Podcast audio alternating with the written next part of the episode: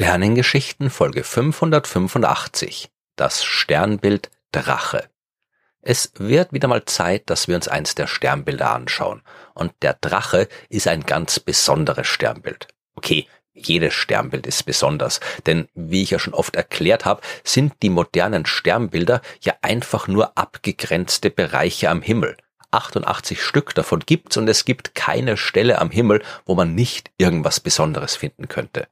Aber der Drache ist nicht nur ein altes Sternbild mit jeder Menge spannender Mythologie, sondern auch ein Sternbild, in dem man aus so gut wie jedem Bereich der Astronomie etwas findet. Aber fangen wir mal damit an, wo der Drache ist. Man findet ihn im Norden, der windet sich quasi um den kleinen Bären herum, zu dem ja auch Polaris gehört, der Polarstern, der den Himmelsnordpol markiert. In Mitteleuropa, da kann man den Drachen deswegen auch das ganze Jahr über in jeder Nacht sehen und weil er vergleichsweise viele helle Sterne enthält, ist er auch leicht zu erkennen. Sucht euch einfach den Polarstern und schaut nach einer langen Kette aus Sternen, die sich in seiner Nähe über den Himmel windet. Das ist der Drache und dieses Sternbild war schon in der Antike bekannt. Es war eines der 48 Sternbilder, die Ptolemäus vor knapp 2000 Jahren in seinen astronomischen Werken aufgelistet hat aber die Menschen haben dort auch schon früher alle möglichen Monster gesehen. In der Schöpfungsgeschichte der Babylonier hat man sich dort oben Tiamat vorgestellt, die Göttin des Salzwassers, die als eine Art Seeschlange mit Hörnern dargestellt wird. Sie kämpft gegen Marduk, die Hauptgottheit der Babylonier, der Tiamat besiegt, ihren Körper zerteilt und aus den beiden Hälften Himmel und Erde erschafft. In der griechischen Mythologie, da gibt's auch jede Menge Drachen, jede Menge drachenähnliche Monster, zum Beispiel Ladon, der gleich hundert Köpfe hat und die goldenen Äpfel der Hesperiden bewacht, die Unsterblichkeit verleihen. Das hat der Drache auch immer super geschafft, bis Herkules gekommen ist und ihn umgebracht hat. In den Mythen der arabischen Nomaden, da hat man hier allerdings keinen Drachen gesehen, sondern ein Kamel, das sein Junges beschützt, das gerade von zwei Hyänen angegriffen wird.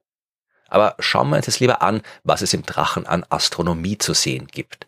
Wenn wir das Anfang Oktober tun und wir eine gute, dunkle Nacht erwischen, werden wir vielleicht mit jeder Menge Drakoniden belohnt.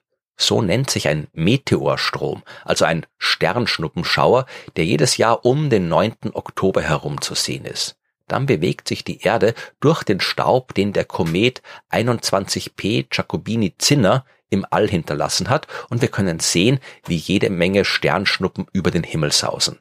Wenn wir Glück haben jedenfalls. Üblicherweise sind die Drakoniden eher schwach, mit höchstens eine Handvoll an Sternschnuppen pro Stunde. Aber alle paar Jahrzehnte kann's richtig arg werden, wenn nämlich der Komet gerade vorher vorbeigekommen ist und frischen Staub hinterlassen hat. Das war zum Beispiel 1985, 1998 und 2011 der Fall. Da hat man ein paar hundert Sternschnuppen pro Stunde sehen können. Und wegen der Richtung, in die sich die Erde Anfang Oktober bewegt, scheinen die Sternschnuppen alle aus Richtung des Sternbilds Drache zu kommen und daher haben sie auch ihren Namen bekommen. Der hellste Stern eines Sternbilds, der wird üblicherweise mit dem griechischen Buchstaben Alpha bezeichnet, gefolgt von der lateinischen Bezeichnung des Sternbilds. Alpha Draconis ist aber nur der achthellste Stern im Drachen, aber trotzdem einer der wichtigsten. Auf jeden Fall war er das für die Menschen, die vor knapp 5000 Jahren gelebt haben. Da war Alpha Draconis nämlich der Polarstern. Oder anders gesagt, der Polarstern war damals auch schon der Polarstern, aber er war nicht dort, wo sich der Himmelsnordpol befindet. Da war eben zu der Zeit Alpha Draconis die Achse, um die die Erde sich dreht und die in Richtung Himmelsnordpol zeigt, die beschreibt im Verlauf von gut 26.000 Jahren einen kleinen Kreis am Himmel. Heute zeigt sie ungefähr dorthin, wo sich Polaris, der Polarstern, befindet. Damals war sie aber auf Alpha Draconis ausgerichtet. Und um das Jahr 20.000 herum wird sie das auch wieder tun. Der tatsächlich hellste Stern im Drachen, das ist Gamma Draconis, beziehungsweise Etamin, wie er auch genannt wird. Das bedeutet Schlange auf Arabisch und Etamin, der ist nicht nur hell, sondern hat in der Geschichte der Astronomie auch eine enorm wichtige Rolle gespielt. Ich habe davon schon in Folge 83 erzählt. Mit dem 16. Jahrhundert hat sich langsam auch die Idee durchgesetzt, dass die Erde sich um die Sonne bewegt und nicht umgekehrt. Und wenn das so ist, dann müsste sich auch die Position der Sterne scheinbar verändern, weil wir sie im Lauf eines Jahres von unterschiedlichen Positionen im Sonnensystem aus beobachten. Die Positionen der Sterne müssten sich in Bezug auf die noch weiter entfernt liegenden Sterne leicht verschieben. Diesen Effekt, die Parallaxe, den sollte man eigentlich messen können und die Leute haben auch versucht, das zu messen. Einer der ersten, der das gemacht hat, war 1725 der britische Astronom James Bradley. Und der hat sich Gamma Draconis dafür ausgesucht. Unter anderem, weil der jede Nacht am Himmel zu sehen ist und darum gut wiederholt beobachtet werden kann. Und Bradley hat tatsächlich eine scheinbare Veränderung seiner Position gemessen, aber nicht die, die zu erwarten war. Bradley hat die Aberration entdeckt und das funktioniert kurz gesagt so.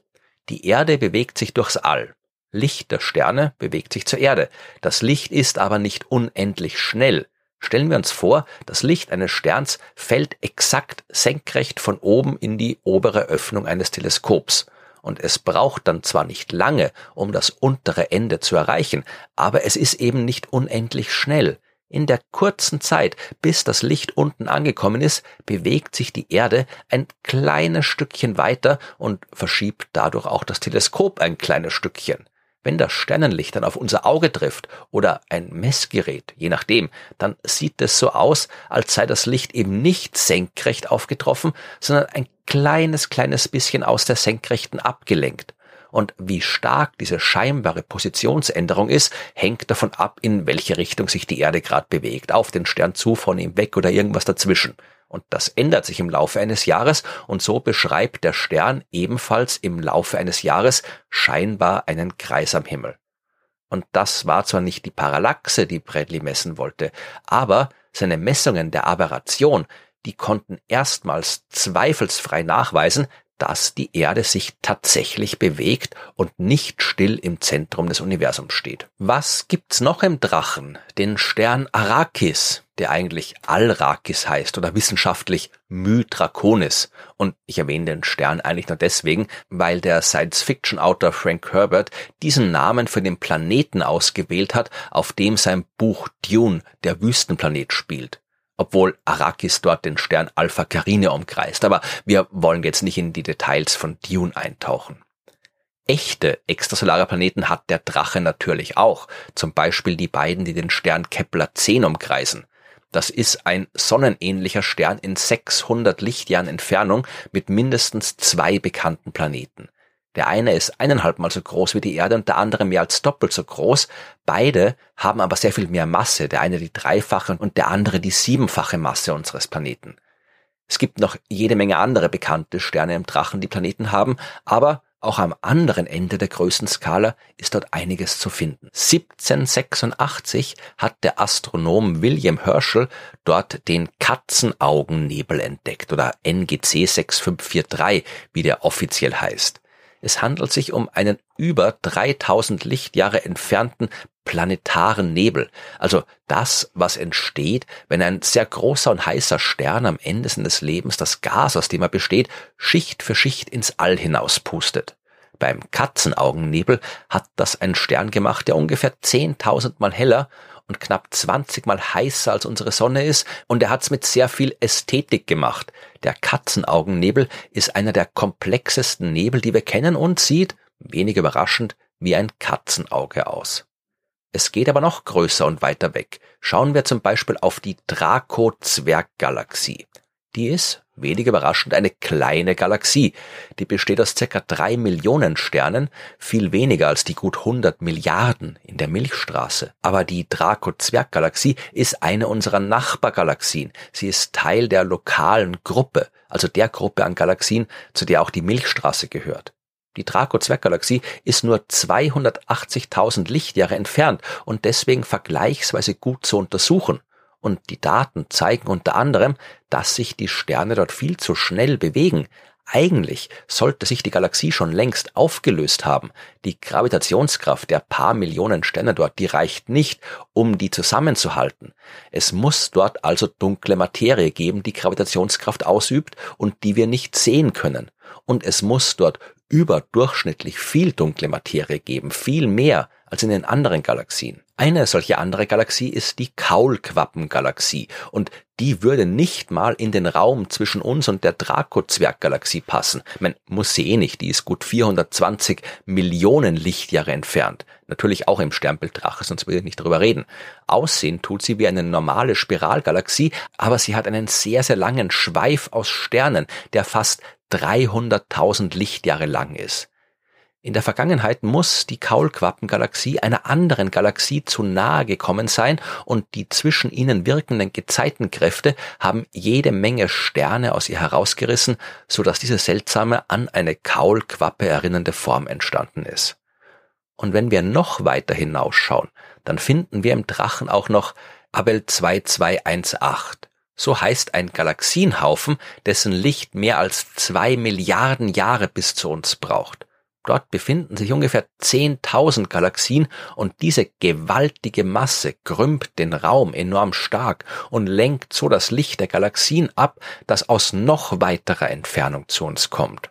Oder anders gesagt, der Galaxienhaufen Abel 2218 wirkt wie eine Gravitationslinse, die das Licht von fernen Objekten quasi verstärken kann, so dass es für uns sichtbar wird, obwohl wir es eigentlich gar nicht mehr sehen sollten. Im Jahr 2004 hat man durch die Gravitationslinsenwirkung von Abel 2218 zum Beispiel eine Galaxie identifizieren können, deren Licht fast 13 Milliarden Jahre bis zu uns unterwegs war. Das bedeutet, wir haben da etwas gesehen, das existiert hat, als das Universum gerade mal 750 Millionen Jahre alt war. Da war das Universum noch ein Baby. Es gäbe noch viel mehr über den Drachen zu erzählen. Von den interplanetaren Staubkönnern der Drakoniden über die Sterne in unserer Nähe, über ihre Planeten, über nahe Galaxien und fernste Galaxienhaufen. Der Drache bietet alles, was man sich in der Astronomie wünschen kann.